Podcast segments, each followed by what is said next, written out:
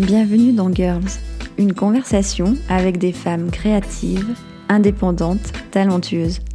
Nous parlons de leur parcours, de leur univers créatif, de ce qui les inspire, de leur regard sur leur métier. Je suis Annelise Gabaroc et aujourd'hui je reçois Jeanne Goutel. Jeanne a le nom d'une héroïne littéraire. On l'imagine exploratrice, à parcourir le monde à la recherche des plus beaux papillons. La vérité n'est pas loin. Des voyages, elle en a fait, mais pour découvrir des savoir-faire, des couleurs et des matières. Issue d'une famille de créateurs, elle a très tôt su que son métier serait fait de textile et de tissage. Jeanne est brillante et audacieuse.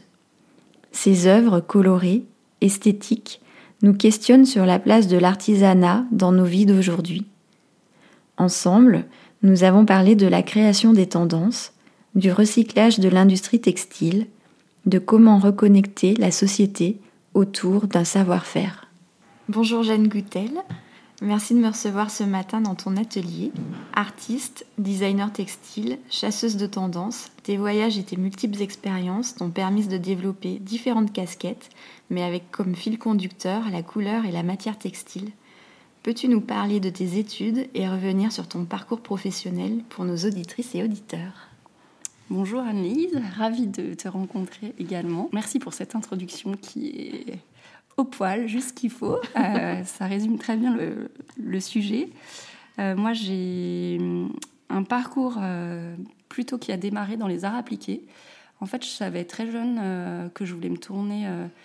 alors, dans un premier temps, je crois que j'avais la mode en tête, mais beaucoup le textile parce que bah, je suis issue d'une famille où j'avais un grand-père qui était issu justement de la tradition de soierie euh, lyonnaise, mais euh, dans, un, dans un petit, une petite ville qui s'appelle Charlieu. Et bah, j'étais entourée d'amis, d'amis, euh, des parents qui baignaient depuis toujours dans ce bassin textile plutôt rouennais et charliandin. Et puis... Et puis j'avais de l'autre côté, dans ma famille, ma grand-mère qui était modiste, donc qui fabriquait des chapeaux. Donc forcément, il y avait quand même euh, de la matière textile autour de moi. Euh, j'avais aussi des parents qui avaient un métier créatif, euh, qui sont tous les deux architectes, donc qui m'ont aussi amené une grande ouverture d'esprit sur le plan culturel et, les arts appliqués de façon générale. Comme je savais déjà en troisième ce que je voulais faire, en fait, j'ai décidé de faire un bac art appliqué qui se trouvait être assez loin de chez moi. Donc j'ai été interne euh, pour mon lycée euh, bah, à Saint-Étienne, à Honoré-Durfé. Et j'ai passé trois super années euh, d'art appliqué qui m'ont vraiment, pour le coup, ouvert à d'autres sujets que j'avais jamais abordés, comme la communication, la photo. Enfin, vraiment plein de choses autour de ces sujets passionnants des arts appliqués, mais, mais avec toujours cette idée du textile en arrière-plan.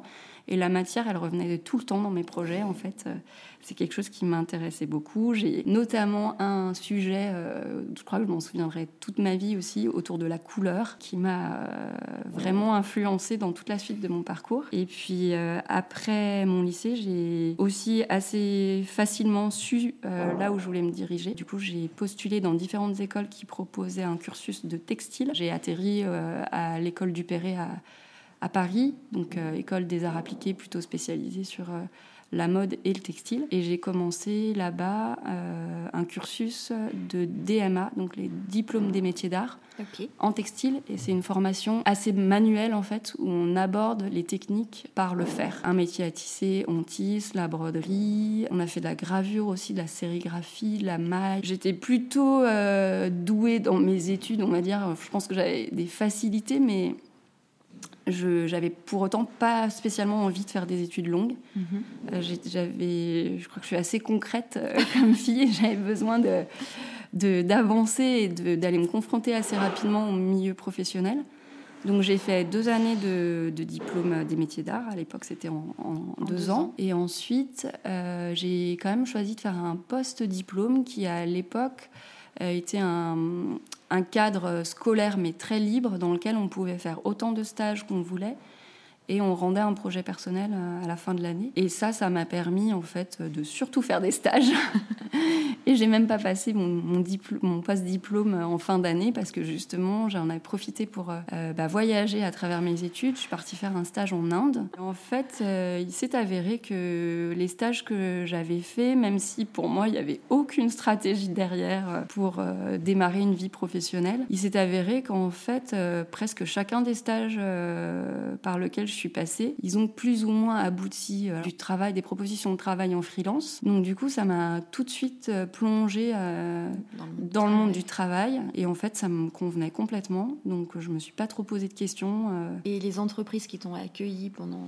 tes stages, c'était des, des, marques, des ateliers Quel profil alors, euh, c'était très varié. Enfin, j'en noterai deux euh, principalement. Euh, j'ai fait un stage pour le salon Première Vision. J'ai travaillé avec eux comme freelance dans les coulisses pour le montage en fait des salons. Donc, plutôt à la partie, on découpe des kilomètres de tissu.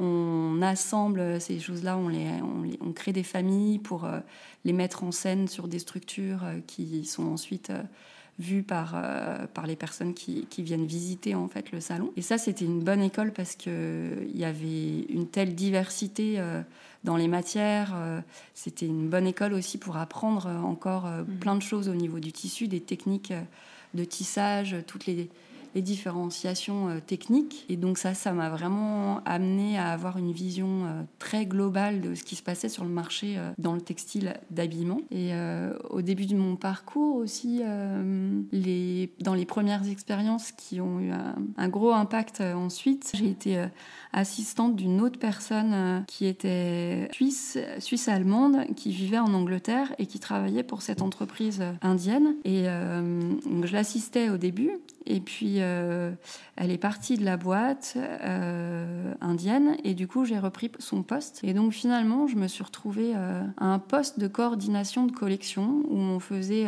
de la broderie, du tissage, de l'impression et plein de petites choses annexes, définition de franges, définition de tressage, voilà. Et mon rôle dans cette entreprise, c'était euh, plutôt d'avoir une cohérence au niveau de la couleur, parce que les Indiens se rendaient compte qu'ils avaient, eux, euh, un usage de la couleur très différent euh, de, du monde européen et occidental, et que leurs clients, tant des gens de, du prêt-à-porter de luxe et, et d'un voilà, d'un certain niveau d'exigence au niveau du design, mais aussi au niveau des couleurs, ils se rendaient bien compte en fait que leurs idées à eux, leur culture en fait, de la couleur était vraiment tellement différente de la nôtre que euh, finalement ils n'arrivaient pas vraiment à, toucher les clients euh, avec leur, leur nouvelle création. Ils touchaient beaucoup par la technique. Les Européens étaient assez friands euh, de, nouvelles techniques.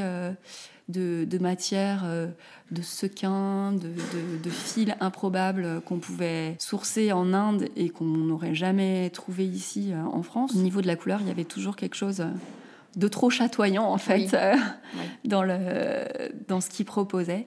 Tout était toujours très coloré et en fait c'était un peu triste parce que moi j'avais toujours le, le, rôle de rabaisser en fait euh, tout ça en quelque sorte à des trucs très basiques et un peu euh, parfois un peu tristoun quoi. Enfin voilà, moi je voyais bien que il fallait euh, du gris, euh, des associations euh, noir et blanc, des choses très simples, même si les techniques étaient super élaborées. finalement, c'est l'élaboration venait de la technique et puis au niveau de la couleur, il fallait pas trop en faire. Et ça, c'était un exercice très difficile parce que l'inspiration qui m'entourait en Inde, c'était justement plutôt des couleurs hyper chatoyantes et des choses qui pour moi étaient nouvelles, donc hyper attirantes. Du coup, euh, de mettre le frein là-dessus pour pouvoir euh, correspondre à un marché euh, qui finalement n'était pas très rigolo et pas très expérimental de ce point de vue-là, bah, du coup, c'était ouais, c'était un, exercice pas évident, quoi, de se restreindre par rapport à, à sa propre inspiration quand on voyage. Voilà, pour la première fois, il y a des choses assez marquantes. et... Oui. Et l'Inde, quand on parle de couleur, bah voilà, c'est euh, une des particularités du pays de toute façon. Donc euh, c'est inhérent euh, quand on voyage là-bas. Et du coup, voilà, c'était une expérience assez particulière, mais qui était très très enrichissante au niveau des techniques, mais aussi au niveau de la relation euh, qu'on a dans la mode, se retrouver dans des ateliers euh, en Inde avec des gens qui ont des salaires euh, très bas, qui travaillent dans des conditions qui sont vraiment radicalement différentes des nôtres. Et ça, ça a été une école, je pense, dure parce que c'était pas simple de partir travailler là-bas, de voilà, de s'adapter aux conditions ne serait-ce que climatique, bah, ça a un gros impact. En fait, on s'en rend pas compte. Et puis, euh, et puis, ça remet aussi droit dans ses bottes parce que la saison de la mousson et qu'il y a un rendu à faire pour Kenzo et que, en fait, il y a rien qui sèche parce que y a tout, tout est étendu euh, dans des lieux qui sont ouverts euh, à tout vent, que l'humidité est autant présente à l'intérieur qu'à l'extérieur et qu'il y a à peu près rien à faire pour changer ça et qu'il y a un client euh, qui ne cesse euh, à Paris euh, de vous harceler pour vous dire non mais les délais c'est ça ça ça. Oui ben les délais très bien mais en fait on peut pas changer la pluie et le beau temps. Donc en fait il faudrait que vous veniez voir pour vous rendre compte de de comment on fait ici en fait. Parce que voilà et ce décalage là était très marquant quoi. Enfin et je pense que ça m'a aussi ensuite amené à me poser pas mal de questions euh, sur la mode et notre usage euh, du textile, euh, de cette, voilà, de cette industrie qui maintenant est mondialisée et on se rend plus compte des contraintes des uns et des autres. Mais ouais, c'était une expérience assez bouleversante, je pense, dans mon parcours, de démarrer par ça, quoi.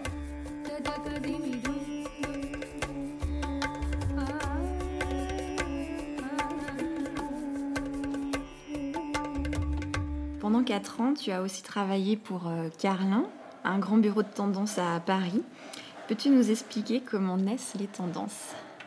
Ah, ça c'est un vaste point. Alors, en effet, euh, juste pour euh, lier ça à mon parcours, c'est qu'en effet, j'ai intégré le bureau Carlin parce que j'avais, j'avais justement senti le besoin à, un moment, comme je l'expliquais tout à l'heure, après sept, euh, années de, de, freelance où je m'étais pas trop posé de questions en sortant de l'école, je me suis un peu retournée pour regarder euh, ce qui s'était passé. Et puis, euh, je me suis dit, bon, super l'expérience freelance, mais, euh, mais là, j'ai envie de passer à une autre vitesse. Et, j'avais cette impression que voilà, je, répondais à une demande, certes bien, puisqu'on me, me réinterrogeait toutes les saisons pour ce même travail, mais en même temps, j'avais peu de temps pour faire évoluer les choses et chercher de nouveaux clients et mettre en place de nouvelles opportunités de travail. Et pour revenir à ta question euh, première, euh, donc la tendance, concrètement, c'est une sorte de création de banque de données en fait, qui se crée euh, plein de plein de personnes. Donc dans le bureau dans lequel je travaillais, ça, ça se matérialisait en fait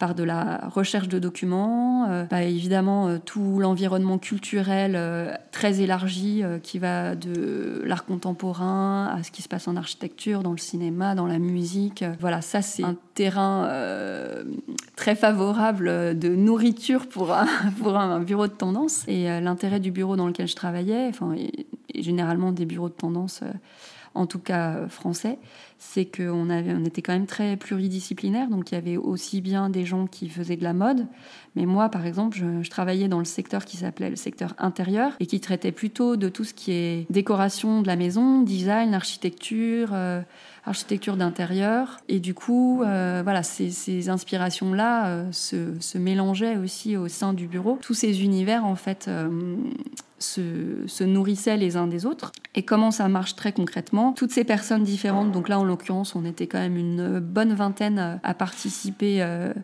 à l'émergence de tendances, mhm.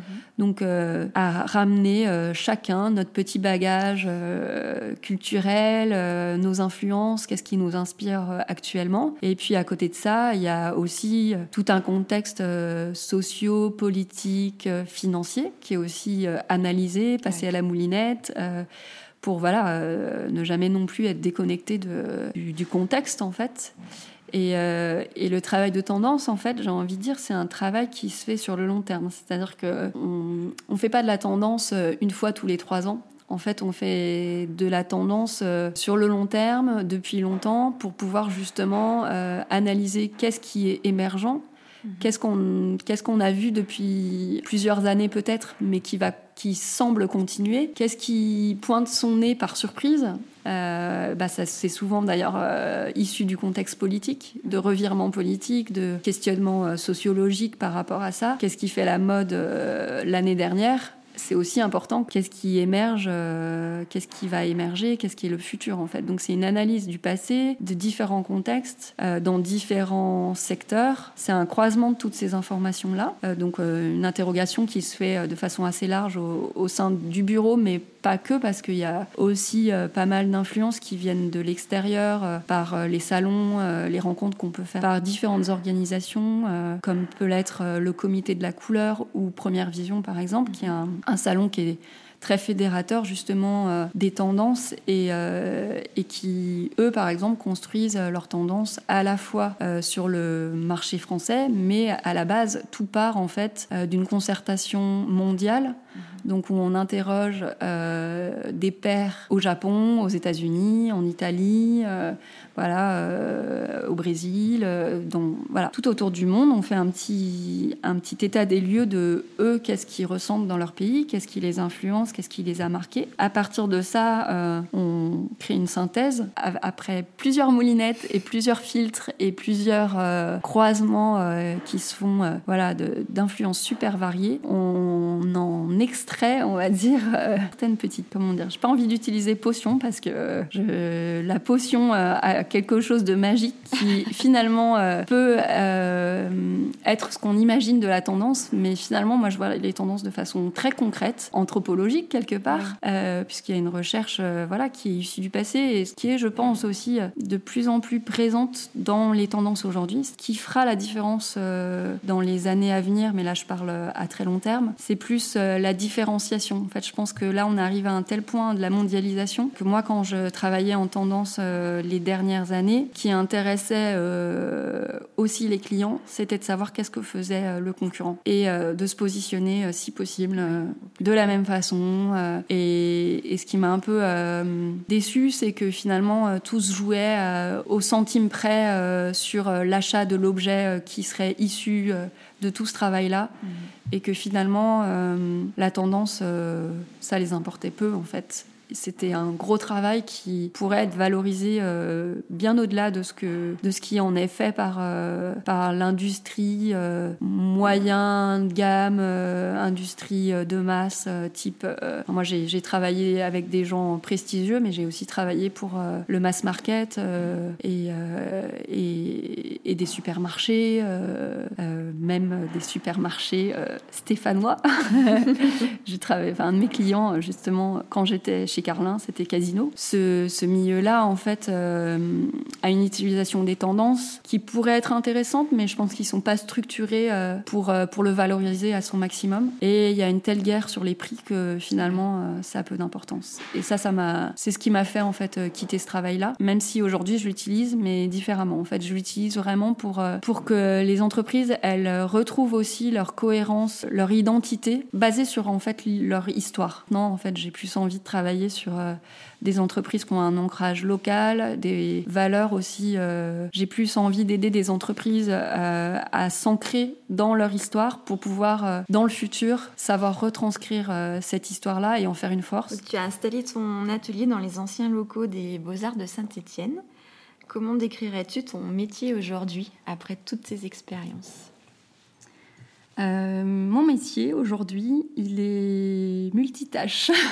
aujourd'hui, j'identifie trois casquettes. Mon travail artistique, euh, qui découle en fait euh, de tout le reste. La seconde partie, c'est ce dont on vient de parler sur euh, le conseil euh, à, des industriels et euh, m'identifier comme consultante dans la création de collections de textiles de couleurs, mais ça peut, ça peut être assez vaste. Je travaille pour une entreprise danoise qui fait du plafond acoustique donc qui en soi n'a pas forcément un lien avec le textile, mais, mais qui a plutôt un lien avec la couleur et la matière. Mhm. Et voilà le type d'exemple de, de clients que je peux avoir. Et ça, ça va être ma partie gagne-pain. Et la troisième casquette, toute mon activité autour de, de la transmission. Donc des ateliers que j'ai pu faire et que je fais encore. la conception en fait d'ateliers pour des publics assez variés. Ça peut être en milieu professionnel, mhm.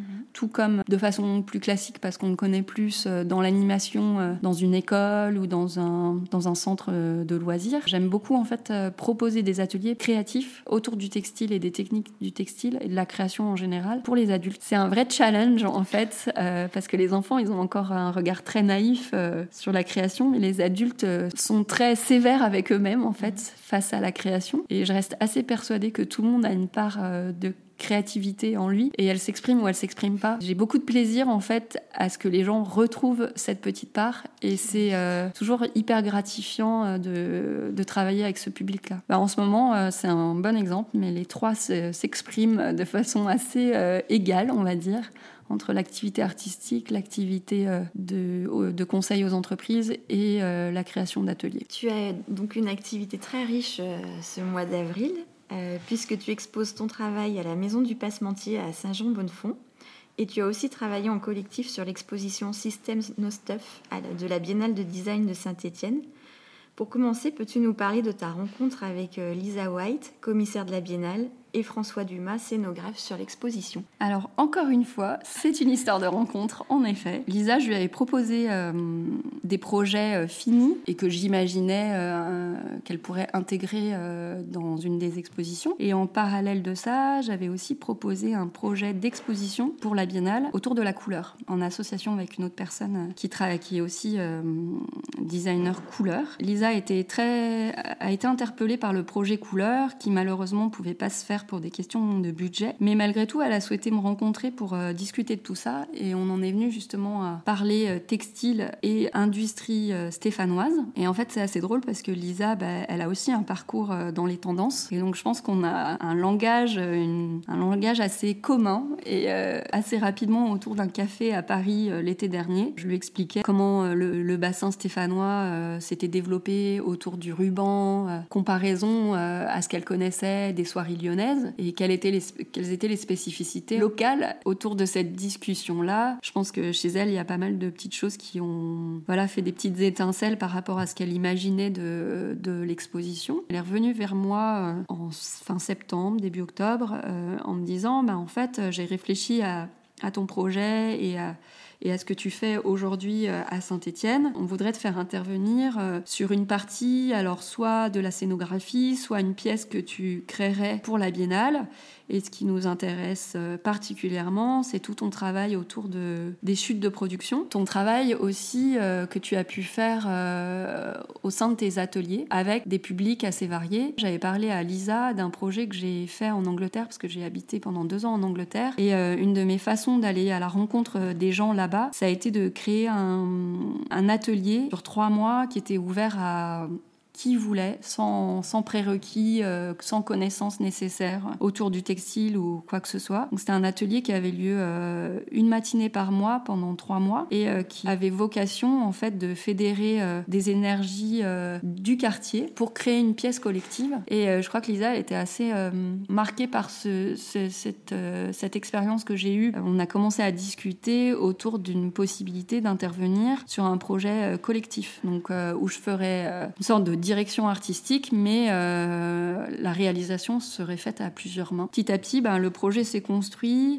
autour, euh, ben, c'est naturellement autour du ruban, puisque c'était le matériau euh, que je travaillais déjà et qui est devenu fil conducteur aussi de la biennale. François, en fait, a, a créé un, système de scénographie qui est un grillage dont interviennent différents matériaux. Donc l'idée c'était d'inclure à la fois des personnes qui viendraient pas forcément à la biennale, qui connaissent pas forcément le design plus que le nom, fédérer des, énergies et différentes associations sur le projet. Les matières, j'ai été les collecter dans huit entreprises. Euh, de la région. Donc, j'ai pas fait plus de 20 km aux alentours de Saint-Étienne pour aller chercher les matières. Elle représente le savoir-faire euh, local du ruban, mais euh, le ruban aujourd'hui, à savoir qu'il y a des entreprises qui le travaillent de façon encore très traditionnelle, comme Julien Faure, et puis il y a ceux qui sont issus d'un savoir-faire de la rubannerie traditionnelle et qui aujourd'hui se sont tournés vers d'autres marchés comme Samuel Roche ou Technisangle qui aujourd'hui font euh, de la sangle de levage, des, des, sangles très techniques et qui sont, euh, qui sont fabriquées pour, euh, pour des usages industriels et très techniques. Et l'idée, c'était de, de, travailler avec voilà, une, une, diversité de personnes qui, du coup, sont issues de, du centre social du Babet, qui, du coup, se trouve être pas très loin de mon atelier. Donc, c'est aussi une une chouette rencontre parce que je pense qu'on pourra mener d'autres projets ensemble. Il y a tout un groupe euh, qui s'appelle l'Initiative de femmes qui est venu du Chambon-Feugerolles, qui est aussi un, terrain très créatif autour de, la couture et du textile de façon générale. Une association aussi qui s'appelle Les Voisines, puis des personnes qui sont venues de leur propre initiative parce qu'elles ont entendu parler du projet par une copine euh, et que ça leur a fait envie de venir. Il y en a même qui, au long de la semaine de création, euh, puisqu'on a créé la pièce euh, la semaine en fait avant l'ouverture de la biennale, donc on a eu cinq jours pour créer cette grande structure qui représente à peu près 60 mètres carrés, je crois, de, de surface. On a calculé rapidement qu'on avait passé à peu près 260 heures, euh, toutes nos mains cumulées, à travailler dessus. Et il y a des filles euh, qui se sont pris au jeu, euh, qui étaient qui avaient programmé dans leur semaine de venir lundi, mardi et qui m'ont dit non, non, mais je vais revenir. mais demain, j'ai une amie qui vient déjeuner. Euh, peut-être que je vais réussir à la convaincre et on revient demain après-midi. Et en effet, c'était assez drôle. Voilà, il y a des personnes qui se sont rajoutées euh, par, le, par le simple enthousiasme de celles qui avaient déjà goûté euh, à la création collective et qui ont eu envie de le partager avec leur entourage. Où cette pièce a vraiment été un super moment euh, pour moi et je crois pour euh, toutes les personnes qui ont participé. Donc voilà un peu l'histoire de, de cette rencontre avec Lisa jusqu'à la voilà au produit euh, fini qui du coup fait partie de la scénographie de System Not Stuff. Oui, c'est très beau d'ailleurs. Merci. Donc comme nous le disions, tu exposes aussi ton travail à la Maison du Passementier. Cette expo intitulée Clan s'inspire de l'histoire du tartan donc le tartan est un motif que l'on retrouve principalement sur les kilts et qui permettait aussi d'identifier les différentes familles en Écosse, un peu comme une sorte de blason. Ta démarche a été de solliciter ton entourage, donc euh, ton clan, en les invitant à te transmettre un objet qui t'a ensuite inspiré pour euh, développer une création sur le principe du tissage. Comment est née cette envie?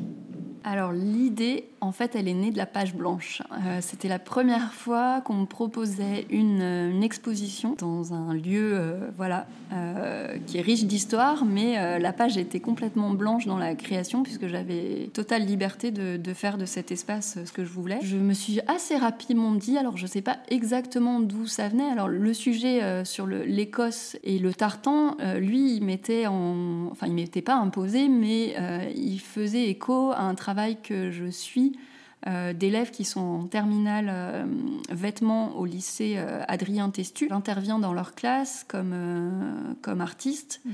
pour justement leur, leur montrer toutes les possibilités des techniques textiles, qui fassent des expérimentations pour agrémenter les tenues pour leur défilé. C'est un processus qui est mené par une prof d'art appliqué. Elle a fait le lien entre le musée et mon travail et qui a proposé euh, en quelque sorte que, que, je sois la personne euh, invitée en même temps que le lycée montre aussi euh, le travail au musée de ce défilé qui du coup été intitulé Du ruban au tartan. Ok, le tartan c'est une étoffe vraiment hyper intéressante historiquement, façon dont elle a été créée, à quoi elle sert et, et surtout elle est toujours utilisée donc c'est quelque chose qui se maintient dans le temps et je trouve ça assez chouette parce que c'est pas toujours le cas de tradition et notamment dans le textile mais dans plein d'autres secteurs. Et euh, j'en suis venue en fait à, l'idée du clan parce que euh, j'avais pas envie de, de, me restreindre à travailler uniquement le carreau comme j'aurais pu le faire. Bah, je vais en fait imaginer mon propre clan professionnel, amical, puisqu'il y a quand même beaucoup de choses qui se croisent euh, quand on est freelance entre la vie professionnelle et, et amicale. Et c'est un peu comme ça qu'est née l'idée de, de, travailler autour de, autour de ça. Et c'est comme ça que j'ai commencé à imaginer ce projet autour d'une correspondance. Commencer par écrire des lettres à 15 personnes de mon entourage, euh, leur envoyer une très grande enveloppe dans laquelle il y avait donc cette lettres plus une autre enveloppe vide et vierge de toute écriture. Je demanderais à chacune des personnes de me renvoyer l'enveloppe blanche avec un objet ou un élément qui fasse lien entre nous et qui se rattache ou pas à cette histoire de clan, de tartan et tout ce qu'ils pouvaient imaginer euh, autour de, cette histoire euh, écossaise. Voilà comment est né le, le, projet. On sent que le collectif joue un rôle euh, dans ta pratique. Pour tes dernières créations, tu as travaillé en partenariat avec des industries textiles locales comme Satab, Néret ou encore Julien Fort.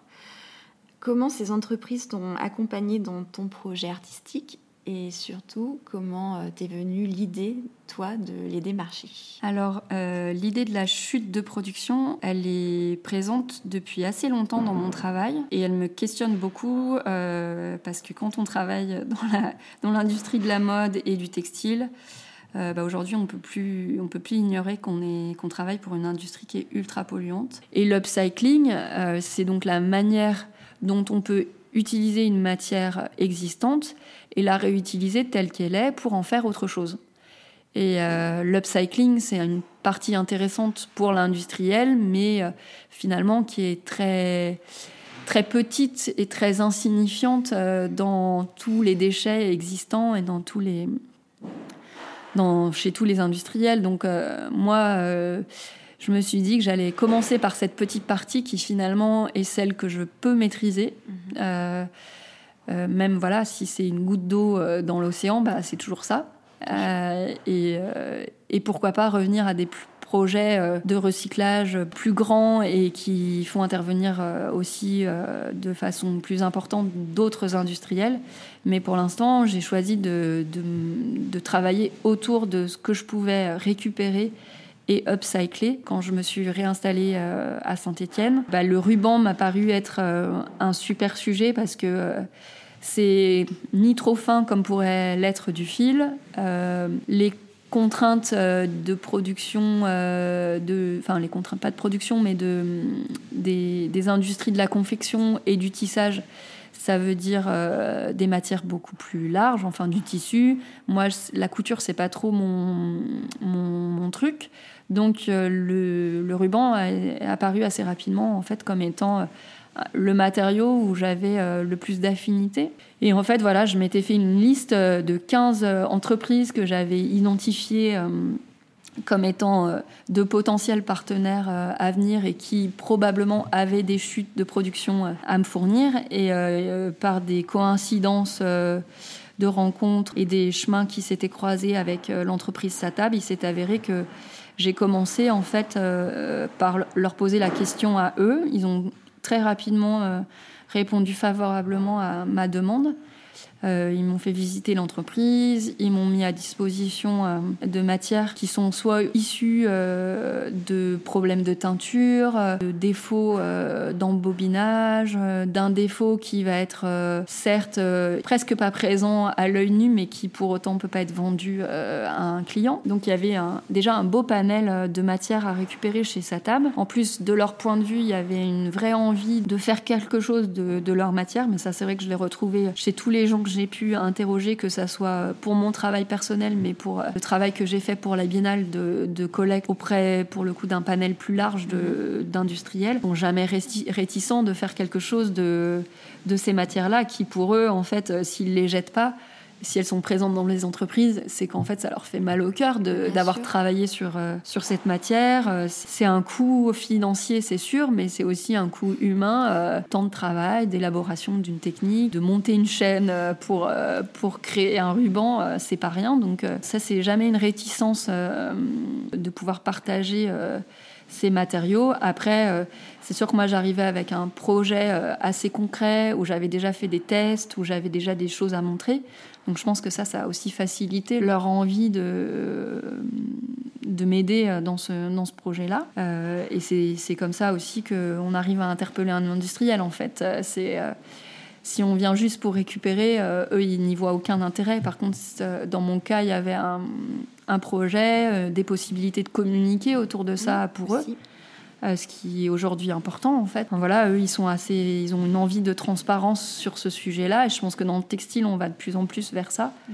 Euh, les gens ont, besoin de savoir la provenance, euh, ont besoin de savoir qui le fait, où, qui fait fabriquer en France et qui prétend faire fabriquer en France mais ne le fait pas. voilà, il y a toutes ces questions qui se posent là, et du coup moi j'ai j'ai pas de j'ai pas de problème à, contacter des partenariats avec à des, des, partenaires euh, pour ce pour ce projet-là. Et l'idée, voilà, c'est au-delà de la biennale, euh, de ce que ce qui a pu être rendu visible au public. C'est un travail que j'ai depuis longtemps et que je compte poursuivre euh, pour proposer à la fois des pièces uniques, à la fois pourquoi pas des éléments pour l'architecture d'intérieur comme des paravents que j'ai que je teste en ce moment avec aussi la possibilité de le faire fabriquer par une entreprise de réinsertion insertion. Donc euh, voilà, il y a plein de, possibilités à mon travail, euh, en scénographie également, euh, comme on a pu le voir à la Biennale, mais assez ouvert en fait en ce moment par rapport à ce projet-là de, de chute de production. Aujourd'hui, ton travail d'artiste s'appuie sur de vieux savoir-faire, souvent maîtrisés par des femmes. Dirais-tu qu'il y a aussi une volonté dans ta démarche de mettre en avant des métiers parfois sous-estimés en leur donnant une dimension d'œuvre artistique? Complètement. C'est c'est un sujet qui me tient à cœur. Euh, en effet, toutes ces techniques que j'utilise, c'est des techniques que je vais puiser dans des manuels euh, poussiéreux.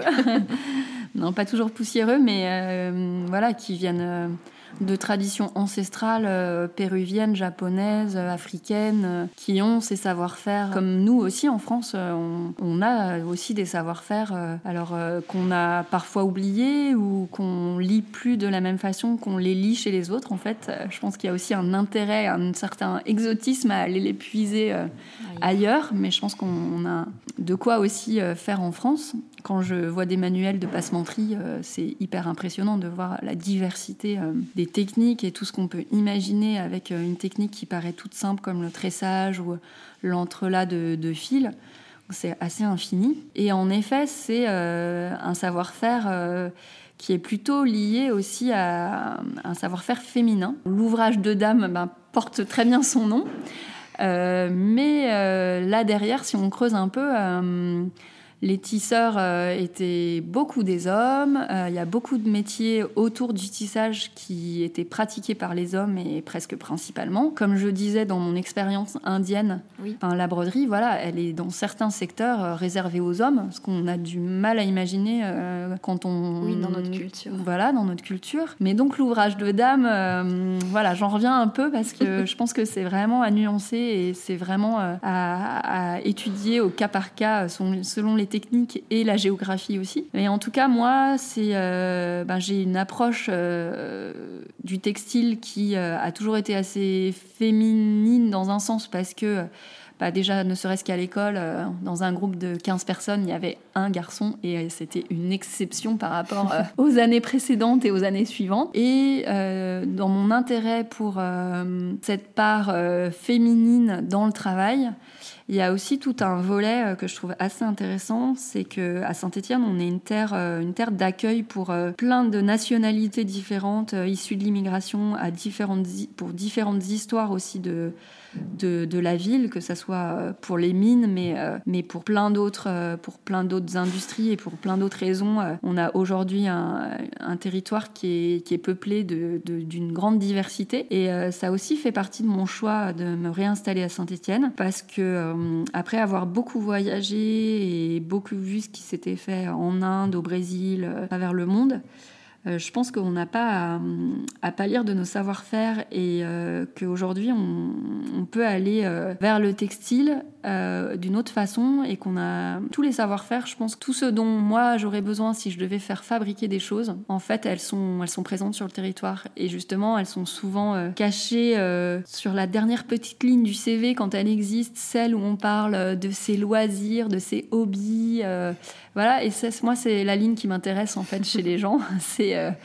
c'est voilà bah, toute cette, euh, tout ce bagage euh, finalement culturel euh, qu'on emmène aussi dans nos loisirs et et en fait, je suis assez attachée à ce savoir-faire qui, qui, a pu être transmis de génération en génération. Bah, nos grands-mères faisaient quand même de la couture à l'école. Nos mamans ont appris à tricoter, soit encore à l'école, soit à travers les savoir-faire des tantes, euh, des, grands-mères, des mamans. Et je pense que ça, c'est un, une transmission qu'on fait de moins en moins mais qui se fait encore euh, dans certains pays beaucoup plus que le nôtre. Et, euh, je pense qu'à Saint-Étienne, justement, il y a ces savoir-faire, ils sont encore présents, notamment dans des profils de personnes qui sont issues d'une immigration, qui viennent du Maghreb, mais qui viennent aussi de Turquie. Et euh, moi, j'ai, voilà, je, je, tiens vraiment à ce que ces, ces savoir-faire ils puissent émerger euh, d'un CV, en fait, euh, où la plupart du temps, en fait, tout est caché parce que c'est pas le savoir-faire qu'on imagine euh, développer quand on, quand on arrive en France ou même quand on est là depuis un certain temps. On s'imagine pas pouvoir être recruté euh, parce qu'on sait servir d'aiguille à tricoter ou d'un crochet ou d'une aiguille à broder. Le territoire stéphanois, il est très riche de ça. Euh, il est très riche de ses savoir-faire cachés euh, et peut-être en effet plus féminin, que ça soit des Turcs ou, euh, ou, des, ou des personnes issues de l'immigration maghrébine. Moi, dans les techniques que j'utilise, il y a beaucoup de techniques qui sont liées au tapis. Et si aujourd'hui je devais faire fabriquer du tapis, j'irais au Maghreb probablement. Et finalement, là, il y a des femmes à Saint-Étienne qui seraient capables euh, de monter euh, une manufacture euh, de tapis ou d'autres techniques. Voilà, j'ai déjà, j'ai déjà expérimenté ça sur des, sur des petites collections, des petits, des petits essais que j'ai pu faire, notamment avec un petit groupe de femmes turques. Et là, travailler aussi sur la biennale, ça m'a ramené aussi à ça. Oui.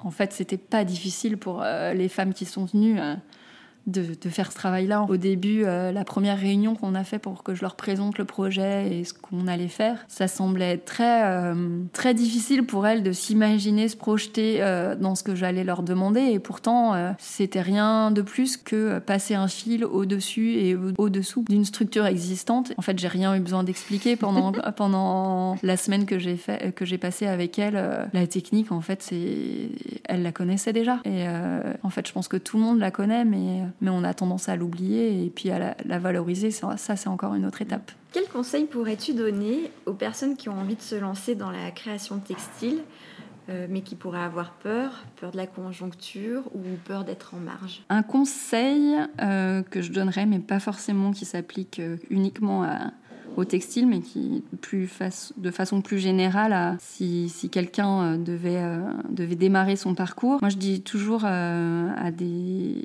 à des stagiaires que j'ai pu accueillir, n'oubliez pas d'être audacieux. En fait, je trouve qu'on est dans une société où on, on rabaisse toujours, euh, c'est toujours problématique, c'est toujours compliqué, c'est jamais la bonne conjoncture. Euh, les astres ne sont pas là, mais euh, l'économie non plus. Et euh, j'ai l'impression qu'il est jamais temps de sortir d'une école, c'est toujours catastrophique. Donc le conseil que je donnerais, c'est euh, être soi-même, suivre son intuition et son envie première. Bien sûr, être à l'écoute du client, euh, voilà, ça c'est une grosse qualité euh, qu'il faut entretenir. Mais être audacieux, je pense que c'est aujourd'hui là où une personnalité peut ressortir. Et je pense qu'aujourd'hui, les gens qui ont envie de se lancer dans la création, il faut pas qu'ils justement ils aient peur d'être différents. Il faut justement cultiver cette différence. Joli. Et pour finir notre entretien, quelle technique euh, simple nous inviterais-tu à tester si on a envie d'apprendre une méthode de tissage? Bah, Le tissage, c'est super simple. Hein. Euh, je vous en avais déjà tous fait. Qui n'a pas fait un bracelet brésilien? Qui n'a pas fait un Scooby-Doo? Euh, ça, c'est voilà, c'est ça, c'est des techniques euh, d'entrecroisement de fils qui qu'on retrouve dans mon travail. Enfin, moi-même, j'utilise cette technique tous les jours. Donc oui, enfin, se replonger en fait dans des techniques peut-être très enfantines, mais qui, qui j'en suis sûre, tout le monde a déjà expérimenté et qui vous retrouverez très facilement. Ça ne se perd pas, c'est comme le vélo. Merci beaucoup Jeanne pour cette rencontre et ce partage. Et puis euh, je te souhaite plein de belles choses pour la suite. Merci beaucoup Anne, j'étais ravie de te rencontrer aussi. Merci. Je vous remercie pour votre écoute. Pour découvrir en images le travail et l'atelier de Jeanne, rendez-vous sur girlspodcast.fr. Si cet épisode vous a plu, dites-le moi avec des étoiles sur Apple Podcast. Vous pouvez également suivre les coulisses de Girls sur Instagram at Girls Podcast. Et je vous dis à très bientôt pour une nouvelle interview.